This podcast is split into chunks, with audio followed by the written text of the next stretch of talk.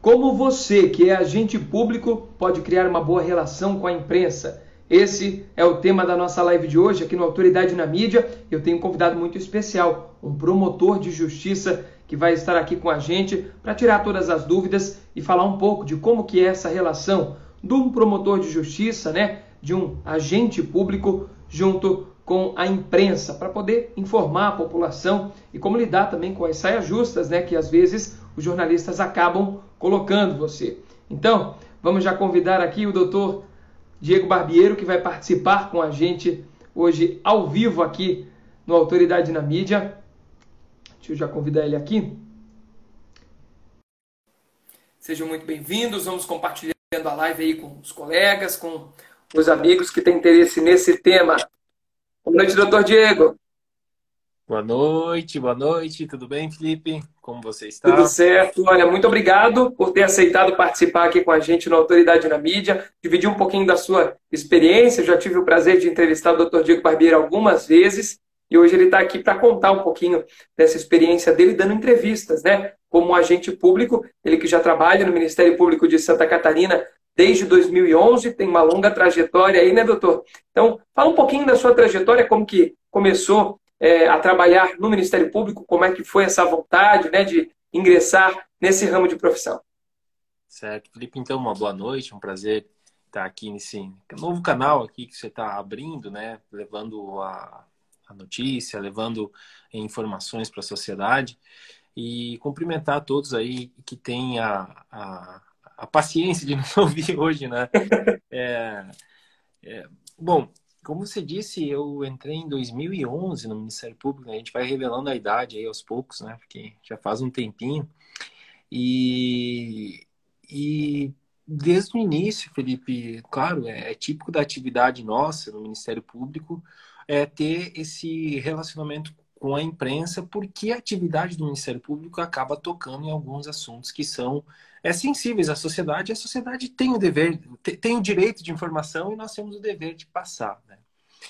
E, e veja, foi pequeno, com um mês, eu acho, de promotoria, eu tive o primeiro caso difícil, né? Que foi o caso das endoscopias lá de Joaçaba, é, lá em 2010, você vê aquele caso que algumas pessoas é, perderam a vida no procedimento de endoscopia e acabou caindo para mim, que então era promotor substituto em Joaçaba, no início da carreira, é, fazer a análise da investigação para né, decidir pelo ajuizamento de ação penal, quais crimes seriam.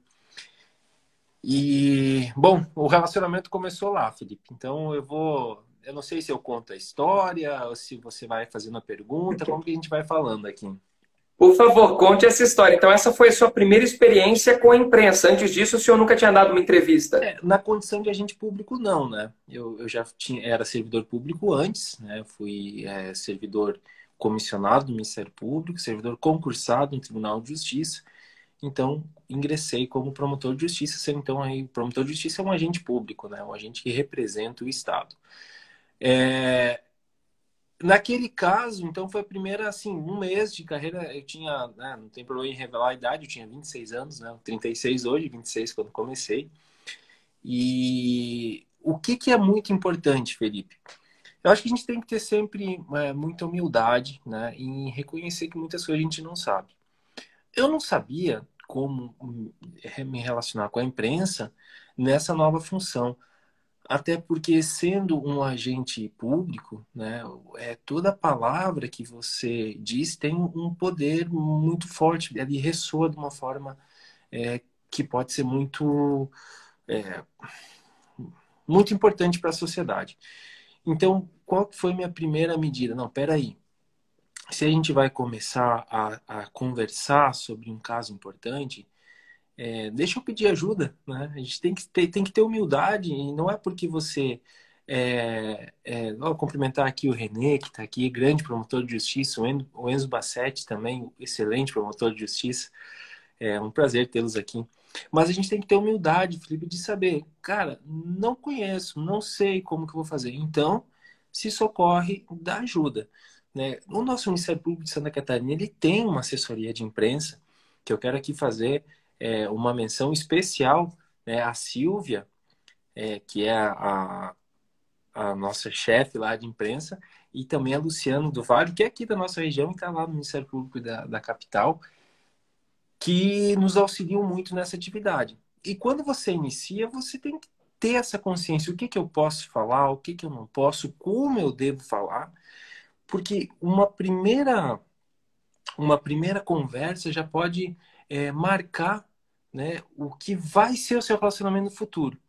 Então, assim, é reconhecer, eu sou promotor de justiça, em tese eu entendo de leis, né? Porque é isso que o concurso cobre, então um pouco de lei a gente entende.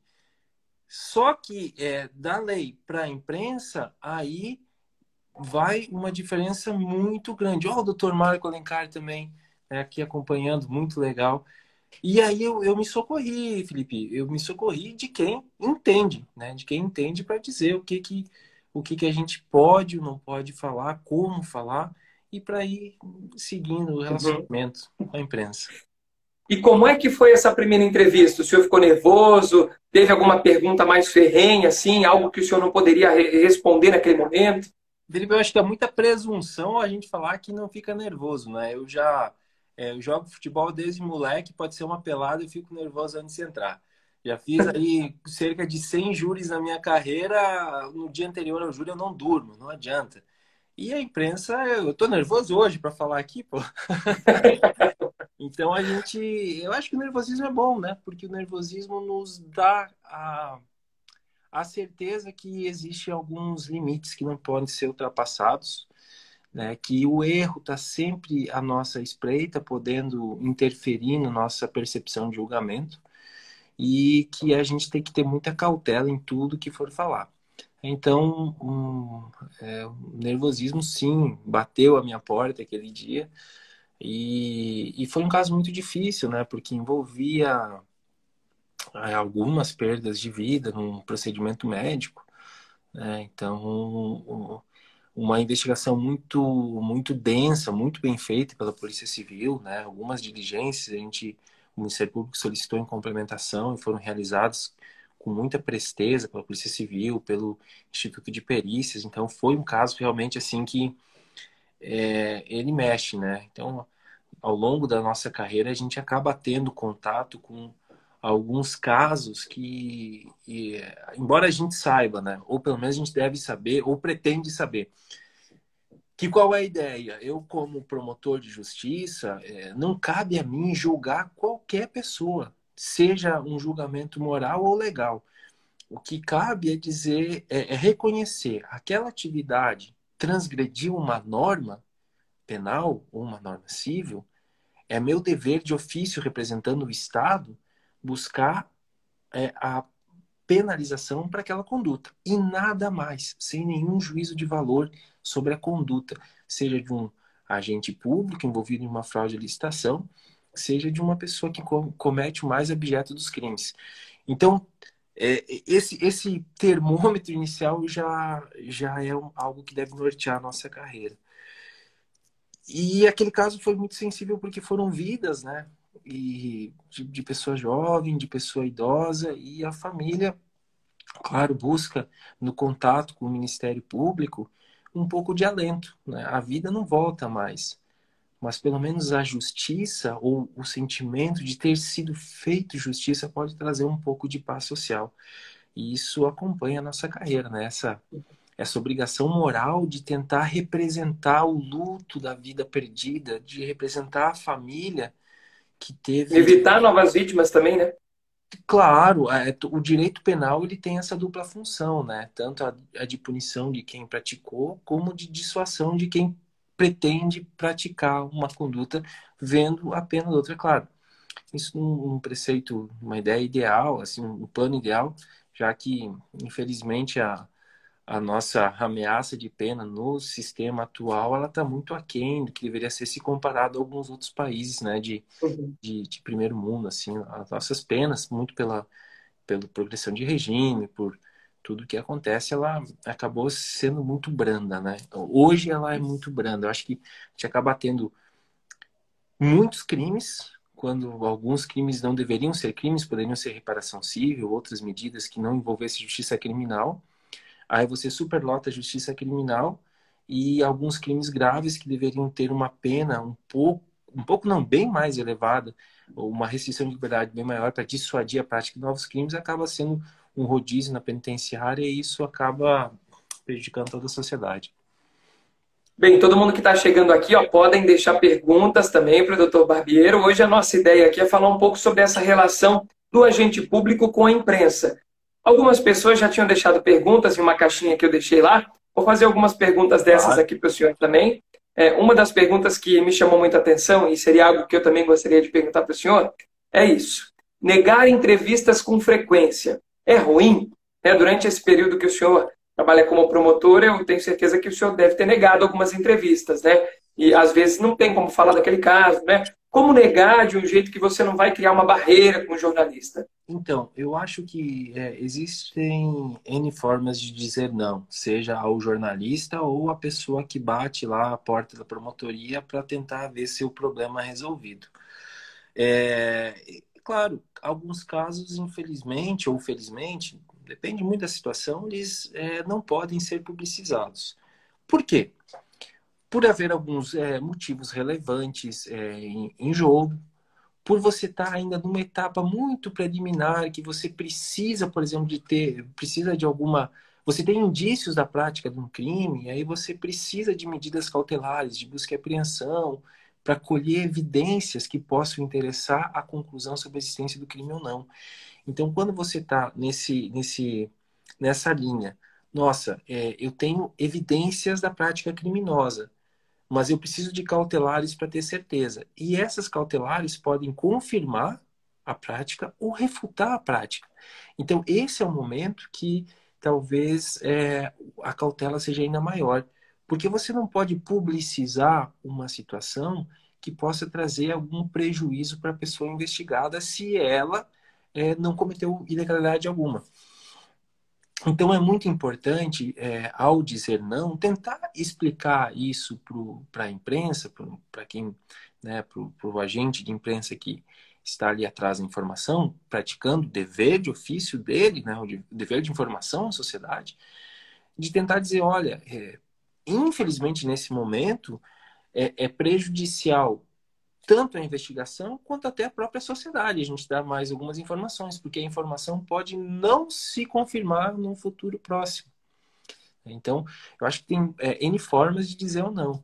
E, e, e, vai muito desse, desse relacionamento, desse é tentar explicar para o repórter, né? E, também, claro, o repórter ter essa, essa percepção. Quando a gente trabalha com, com é, agentes de imprensa com mais experiência, como é o seu caso, né? Como alguns Obrigado. que eu já tive a oportunidade de trabalhar, é só o fato de você mencionar, olha, ainda está o, o repórter já entendeu. Não, perfeito, já entendi. Agora, quando está no início de carreira, o repórter geralmente é um pouquinho mais afoito, ele quer informação, ele quer o furo, né? E é o dever dele buscar também, né? Ele está exercendo o papel cidadão dele. Então, acho que é, é, muito da forma, assim, de, de tentar sensibilizar, inclusive o repórter, a ele ver que aquela notícia naquele momento ela pode não ser oportuna da forma como ele imagina que possa ser. Uhum. Agora tem, tem dois tipos de entrevista, né? Tem aquela gravada e tem aquela entrevista ao vivo também, né? O senhor já deve ter participado das duas formas. É, o que, que o senhor acha que é mais complexo, mais complicado? A entrevista gravada, que vai haver uma edição, pode ser que cortem somente um trecho da sua fala, ou aquela entrevista ao vivo que você pode ser pego numa saia justa, né? Posso perguntar alguma coisa que o senhor não pode me responder e, e pode criar uma situação chata naquele momento. Sabe que um dos pontos é, da carreira do, do, Ministério Público, ou da preparação da carreira, e aqui, é, se eventualmente tem algum aluno meu assistindo, é, o concurso do Ministério Público é um concurso bem complexo, né? e ele tem diversas fases, né? Cada ano né, muda um pouquinho, agora o Conselho Nacional está tentando regulamentar para ser um, um padrão é, no Brasil inteiro, você tem a, a, etapa preliminar objetiva, que é conhecimento é, de todas as leis estaduais e federais em prova de múltipla escolha. Ó, oh, a Maria está aí. Oi, Maria, tudo bem? Então, isso te, te requer um conhecimento é, muito pontual, muito específico sobre tudo, amplo. Depois você vem para a prova discursiva. que são casos hipotéticos colocados ali para você é, resolver, né? É, fazer uma peça processual, responder, mas com consulta à legislação. E no meio de outras provas, você chega até a última prova, que é a prova oral. São todos os examinadores fazendo em torno de 20 a 30 perguntas cada um, mais ou menos uma hora e meia, duas horas de inquirição, que você tem que ser bate-pronto. Então, veja, Felipe, aquela primeira fase, a fase preambular, a objetiva de marcar verdadeiro ou falso, te diz que você tem que ter um conhecimento amplo para qualquer situação do direito. A prova é, discursiva, ela te prepara para também para a entrevista que é, é, que pode ser editada depois, a entrevista feita anteriormente, porque tu tem que saber ser objetivo, conciso e não ir além do que simplesmente se pede ali. E a prova oral é bate pronto. Então, a, o, o, concurso do Ministério Público, né, ele é muito difícil, né, é muito difícil, é muito concorrido. Por exemplo, no meu, no meu concurso tinha quase 4 mil inscritos para 30 vagas. E foram 16 aprovados. Ou seja, nem chegou a completar. Sobrou vaga. vaga. Sobrou vaga, porque a cada etapa né, você vai ter, tendo que é, atingir uma pontuação mínima. E isso, de certa forma, vai te preparando para essas situações. Se existe uma que é mais difícil que outra, não sei. Ambas são difíceis, porque na entrevista gravada, há esse risco. Então você tem que ser muito cauteloso para ser extremamente objetivo nas respostas. Uhum. Para permitir, ou, ou, não é nem permitir, é, para não dar ao, ao repórter, à imprensa, o trabalho de ter que editar. Porque se editou é porque tu falou alguma coisa que não precisava. Então, se você for mais objetivo, não vai precisar edição. E a entrevista ao vivo, ela tem todas essas dificuldades. Aqui eu estou doutor Brandalize aqui de Xanxerê nos acompanhando também, grande, grande doutor Brandalize. É, tem essa dificuldade, Felipe, porque é, é, pode vir alguma coisa inesperada. Então, mesmo antes de uma entrevista ao vivo, é legal conversar um pouquinho com o repórter e explicar, olha, até esse ponto eu posso ir, até esse ponto eu não posso, né? como que a gente pode conduzir isso para não ficar chato. Porque ao mesmo tempo que é, eu quero me relacionar bem com o repórter, eu tenho certeza que o repórter também quer se relacionar bem comigo, porque se é, não for uma relação, ainda que breve, mas de confiança, isso vai refletir nas próximas possíveis entrevistas, né? Com certeza. Doutor, é algo muito interessante que o senhor disse, exatamente isso, é ser sucinto na resposta, né? Porque geralmente a gente vai gravar entrevistas às vezes é, para uma reportagem que vai ter no máximo dois minutos e meio, três minutos, e uma resposta do entrevistado dá isso, dá dois, três minutos. Eu vou ter que cortar, né? Não tem outro jeito. E às vezes a pessoa fica brava, né? Ah, mas você cortou, você editou a minha fala, você só usou esse trecho. Então é importante ser sucinto. Eu sempre recomendo respostas de no máximo 30 segundos, né? Objetivo naquilo ali que você quer dizer naquela resposta, sem rodeios, né? Tem muita gente que quer que quer começar uma resposta contando uma história. Né? E não precisa, responda aquilo que, que foi perguntado. E na entrevista ao vivo tem uma outra pergunta que deixaram aqui. Qual foi a maior saia justa que já passou em uma entrevista? Já teve alguma saia justa assim? Que o senhor ficou ali sem saber o que dizer naquele momento? Uma pergunta que o senhor às vezes tinha até dito: olha, eu não posso falar isso, mas chegou na hora o jornalista perguntou. E como sair dela, né? Olha, Felipe, felizmente, com todas as entrevistas que eu tive a oportunidade, o prazer de dar até hoje, não tive nenhuma daquelas saias justas que, meu Deus, como eu saio dela. É claro, teve algumas nesse sentido, de você já ter explicado antes, olha, não posso falar nomes, é, é, nenhuma, é, um detalhe um pouco maior, e aí no meio da entrevista ao vivo, o repórter pergunta, tá, mas essas empresas são de Chapecó, são do bairro, fato? Ou seja, digamos assim, que o repórter ele já tinha informação, ele só queria confirmar. E aí Sim. ele olha, realmente, para não atrapalhar a investigação, e é uma verdade, para não atrapalhar a investigação, eu não posso, no momento, dizer isso. Né? Porque, às vezes, só o simples fato de saber o ramo da, da empresa, talvez, isso falando uma eventual fraude de licitação, só de saber o ramo da empresa, outras empresas que talvez tenham cometido a mesma ilegalidade, elas já vão, ah, eles estão atrás disso. Então, só o fato de falar o ramo já pode prejudicar. Mas assim, saia justa não. Foi. É, acho que é, como tudo na nossa vida, né, Felipe? A gente tem que se preparar para todos os, os, desafios, né? Não adianta depois de iniciar é, o, o, esse desafio você é, se lamentar por algo ter dado errado. Pode acontecer, claro. Mas se você se preparar o máximo possível, você diminui as chances de alguma coisa sair daquela esfera de planejamento. Uhum. E tem momentos em que você pode sugerir um, um assunto para uma reportagem, né? Sugerir um tema para ser assunto de uma reportagem é, dentro da sua área profissional, dentro da questão da promotoria de justiça?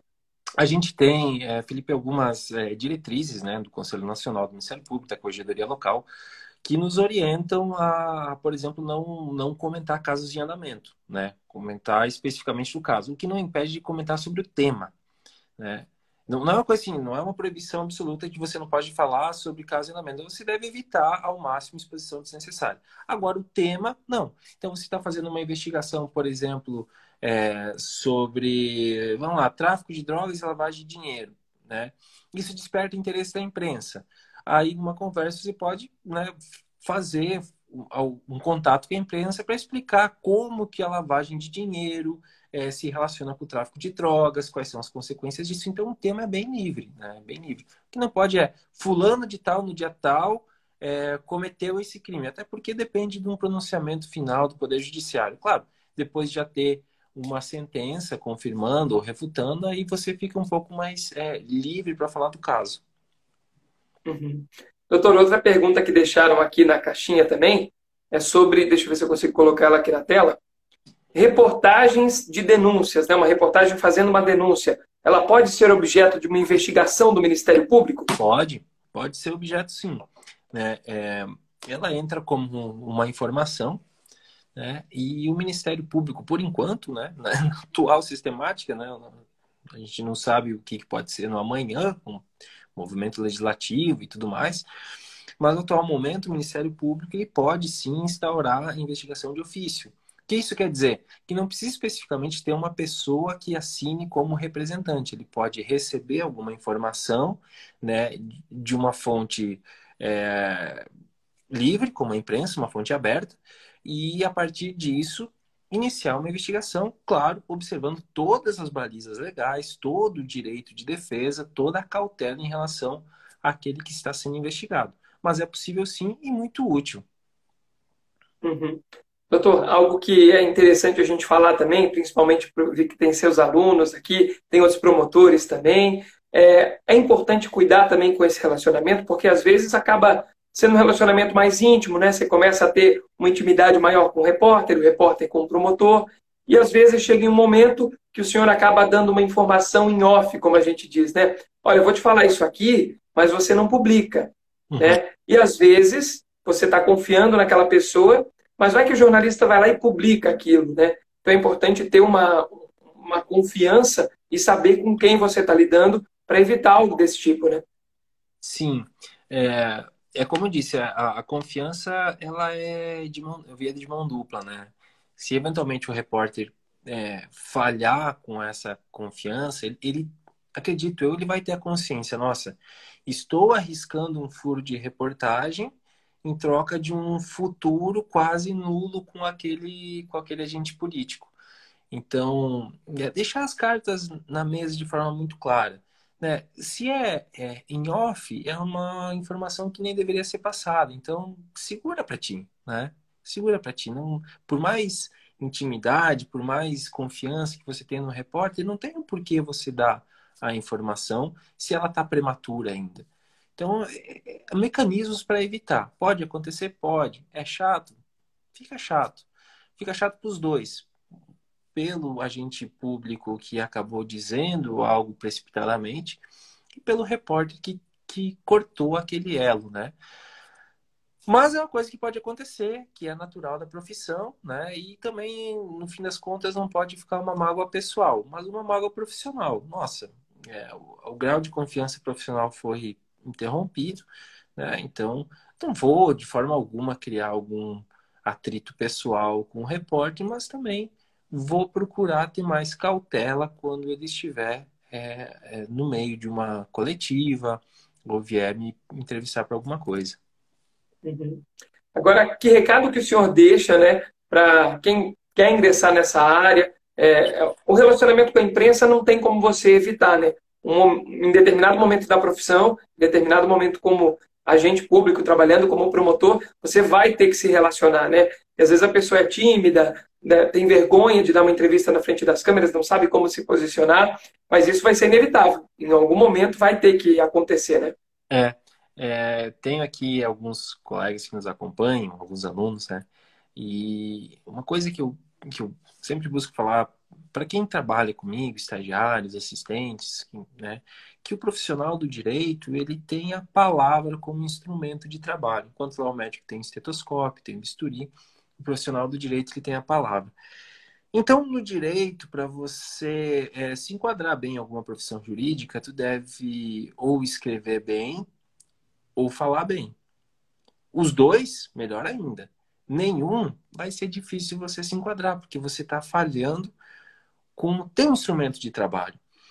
Então, se eventualmente o, o, promotor, o advogado, o delegado, né, ou qualquer agente político, agente público, tem essa dificuldade, ele tem que buscar auxílio, tem que buscar orientação. Ninguém nasceu sabendo tudo. Pelo contrário, a gente é completo ignorante até diminuir um pouco nossas dúvidas e nos tornar menos ignorantes. Então, se tem essa dificuldade, faz um, um, um media training, conversa com quem é, entende, pede para alguém é, reassistir é, alguma gravação que tu fez. Há pouco tempo, por exemplo, eu fiz uma gravação no Conselho Nacional do Ministério Público, que eu conduzi a entrevista, e eu pedi para o jornalista lá do Conselho Nacional, você pode, assim, é, se não for tomar muito teu tempo, dá uma olhada na entrevista que eu conduzi e vê o que, que você acha que, que eu fiz errado, isso com 10 anos de profissão. E, cara, deu uma, uma devolutiva muito boa. E a gente está o tempo inteiro com a chance de aprender. Por que vai desperdiçar essa chance? Por orgulho, por dizer que não sabe? Não te leva a lugar nenhum. A gente tem que reconhecer nossas fraquezas e tentar diminuir elas, né? E, e, e a imprensa, Felipe, a gente tem que saber que a gente vive num país com imprensa livre, graças a Deus. Né? É, então, a, a, manutenção da liberdade da imprensa é um dos pilares da democracia. É óbvio que essa liberdade, às vezes, pode é, ser favorável ao agente político, mas ela pode também ser prejudicial. Só que os interesses particulares ou os sentimentos particulares é, não podem se sobrepor ao interesse público né, o dever de informação. Como disse, causa algum desgaste, eventualmente, até causa. Mas é um caminho natural e a imprensa tem que ser mantida assim, com total liberdade, porque esse é um, uma das bases, um dos pilares da sustentação de qualquer regime democrático. Realmente isso é fundamental, né? Pela imprensa, são pelos jornalistas, principalmente ainda pela TV, que ainda é muito forte aqui no nosso país, que as pessoas ficam sabendo das coisas que estão acontecendo. Né? E, e às vezes as pessoas mais carentes só têm isso como meio de receber uma informação, só tem a TV. Né? E se você não está ali dando essa informação, levando aquela informação, a pessoa nunca vai saber de alguma coisa. Né? Verdade, é verdade. Por isso que essa, é, essa relação ela é muito importante, Felipe. Uma relação é, que tem que ser é, próxima, profissionalmente próxima, né? Não é, inverter alguns conceitos, algumas prioridades, mas profissionalmente próxima, de forma que aquilo que realmente for de interesse da sociedade possa ser transmitido né, por uma imprensa é, idônea, responsável e comprometida com a busca da verdade. Bem, antes de encerrarmos aqui, quero perguntar para o senhor se existe um reconhecimento né, entre vocês, profissionais, do Ministério Público, de quando um vai lá dar uma entrevista, foi bem naquela entrevista, conseguiu passar aquela informação, existe esse reconhecimento, as pessoas falam para o senhor, olha, eu vi você lá dando essa entrevista, falando de tal assunto. É, acaba, acaba tendo uma devolutiva muito legal, assim, assim Felipe, principalmente quando é, a entrevista vai para mídia televisionada, né? Como, como você disse, a, a, gente ainda tem, mesmo que estejamos num dos estados mais é, é, com uma renda per capita maior do, do, da Federação Brasileira, Né? A gente ainda tem pessoas muito carentes na nossa, na nossa sociedade. Eu já passei por é, comarcas com uma qualidade de vida melhor e com uma qualidade de vida pior. E é, realmente a, a, informação que você passa, isso, isso tem que ser, tem que estar muito presente no, no comunicador, né? Seja ele o profissional do direito ou o profissional da imprensa, o comunicador ele tem que ter a ciência de para quem ele está falando. Não adianta ele chegar, é, por exemplo, numa entrevista para a TV e querer usar palavras, é, é, jargões jurídicos, palavras complexas, porque o receptor da mensagem não vai receber ela. Então, acho que isso é, é, uma, é uma diretriz que tem que seguir. E, e realmente essas devolutivas nos auxiliam. É, o Juliano Anderson está aqui, um, um, abraço aqui para o Juliano Anderson, que é meu assessor já, acho que há uns três anos que, que eu disse aqui? É necessário tomar cuidado com o uso da linguagem para que o que foi dito seja compreendido. Exatamente o que eu estava falando, Não é à toa que a gente trabalha junto há um tempo. Mas é exatamente isso, porque quando eu encerro uma, uma entrevista, é, qual que é a minha preocupação? Não é será que o advogado entendeu o que eu falei, se é que o estudante entendeu, mas a minha preocupação é, pô, será que o trabalhador da construção civil entendeu o que eu quis dizer? Porque se o trabalhador da construção civil que eventualmente é, não teve a oportunidade de ter um estudo mais aprofundado, né, que, que tem um conhecimento é, mais superficial do direito, e eu estou falando do direito, não das coisas da vida, porque muitas vezes o profissional da construção civil ele sabe muito mais das coisas da vida do que um desembargador. Isso, é, a vida, a vida ensina de uma forma muito peculiar mas falando de, de questões jurídicas, né? Então você tem que ter essa sensibilidade. Então, se eu acabo uma entrevista e penso assim, nossa, será que um profissional da construção civil, uma pessoa que tem um nível fundamental de instrução, entendeu? Se sim, aí eu acho que a entrevista foi boa. Se não, eu tenho que assistir e ver em que ponto eu errei. E é isso que eu digo que a devolutiva é muito boa. Quando as pessoas vêm e dizem, nossa, assisti lá, mas não entendi nada que você falou. Ixi, então olha para olha para si mesmo e tenta melhorar para a próxima, porque esse é outro fator da, da imprensa televisionada, ainda mais com o YouTube. Uma vez que você deu a entrevista, ela tá lá é, para sempre, né? Para sempre. Então é você Isso é fundamental, melhorar, né? É, melhorar para as próximas. Inclusive tem live com o Julian Anderson aqui também, a live ficou gravada, então o pessoal que quiser assistir, Julian Anderson é mestre em oratória, Assistam lá porque tem muito conteúdo é, também. Exatamente isso que o senhor disse, né? É, uma professora minha, na época de faculdade, dizia: olha, em TV, em portal de notícia, em rádio, você tem que falar de um jeito que o CEO de uma multinacional te entenda e de um jeito que a dona Maria, lá do interior do município, que não teve oportunidade nem de frequentar a escola, também vai entender. Se você falar de uma forma que só um desses te entenda, você está errado. Né? Então, tem que falar de um jeito claro, com uma linguagem mais coloquial, para que todo mundo entenda a mensagem. Né? E humildade, né? Humildade de, de entender que se esse objetivo não foi alcançado é porque em algum momento você errou o tom. Né? E buscar auxílio, né? Como eu disse, não é porque você é profissional é, das letras jurídicas que você vai entender de relacionamento pessoal. Né? Isso aí você tem que, se há algum defeito, procura ajuda. A gente está aqui para aprender. Se a gente vem com propósito nesse mundo, talvez seja é, aprender o máximo de coisas possível para ajudar as pessoas da melhor forma possível. Porque senão não tem sentido a nossa existência, né? Doutor Diego, muito obrigado mais uma vez por ter aceitado participar, dividir um pouquinho da sua história, da sua experiência nesse relacionamento como agente público com a imprensa. E que precisar também estamos à disposição aí. Eu que agradeço, Felipe, a oportunidade de estar aqui falando contigo, né? As nossas entrevistas né? já alguns temas mais leves, alguns outros temas mais é, complicados. E vou aproveitar, Felipe, se você me permite, né? Falar aqui, ó, do, do livro que eu lancei mês passado, é muito muito interessante implantação de malwares em investigações complexas apesar do tema aqui parecer muito complexo ele, ele aborda tópicos importantes sobre é, investigação. Né? Investigação, o que que, é, o que que o Ministério Público investiga, qual que é a base da nossa investigação, que é a dignidade. Então, Ele é um livro que, embora a parte final dele seja muito específica sobre é, investigações complexas, a parte inicial dele dá um, um, um, panorama bem legal sobre a atividade investigativa no Brasil. Então, para quem é estudante, é um livro muito legal. Para quem é advogado, um livro muito legal também. E para os profissionais que atuam diretamente na persecução criminal.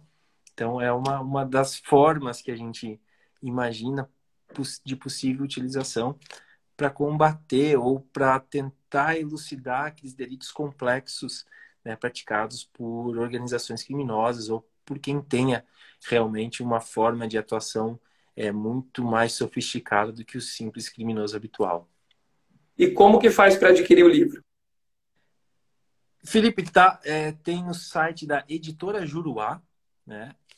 tem nas Americanas, no, na Magalu e na Amazon. Nos quatro sites está disponível para venda.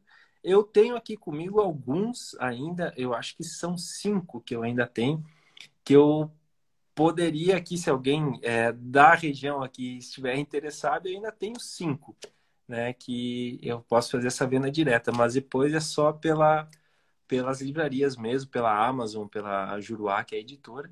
Mas está tendo uma aceitação bem legal. Ó, o doutor Arthur Lozecan aqui também. Sim. Excelente. Doutor Arthur Lozecan já participou aqui comigo também. Grande abraço. Grande abraço, doutor Arthur. É um, é um do, das pessoas que inspiram aqui em Chapecó pela sua atuação. E fica aí, né, o, a dica, ele, ele, nos primeiros 30 dias dele, do lançamento, ele ficou no top 3 dos mais vendidos no Brasil pela editora Juruá, uma editora super conceituada, que tem mais de 5 mil é, livros lançados. Então está tendo uma aceitação muito boa. Então fica aí o convite para os estudantes e profissionais do direito. Né? É, acredito que a, a leitura vai ser, vai, vai pelo menos alcançar aí o, o objetivo de levar um pouquinho do conhecimento desenvolvido durante o meu mestrado. Sujeito a críticas, claro. Doutor Arthur aí depois de ler pode criticar à vontade, porque o conhecimento ele se constrói assim, né? É tese, antítese, síntese, nova tese, assim a gente vai. É isso aí. Eu endorso aqui, então, você que trabalha na área jurídica, está estudando, adquira o livro. Como o doutor Diego disse, ele ainda tem cinco à disposição. Você pode chamar ele ali no Instagram, se for aqui da região, ou então nos sites que ele, que ele citou aqui. Muito obrigado mais uma vez, viu, doutor, por dividir sua experiência conosco. O que precisar, a gente segue à disposição. Boa noite. Eu que agradeço, Felipe. Eu agradeço a todos que tiveram a paciência de nos acompanhar aqui também. Eu desejo uma boa noite e um excelente fim de semana aí que se aproxima. E que todos fiquem com Deus. Tchau, tchau. Até mais.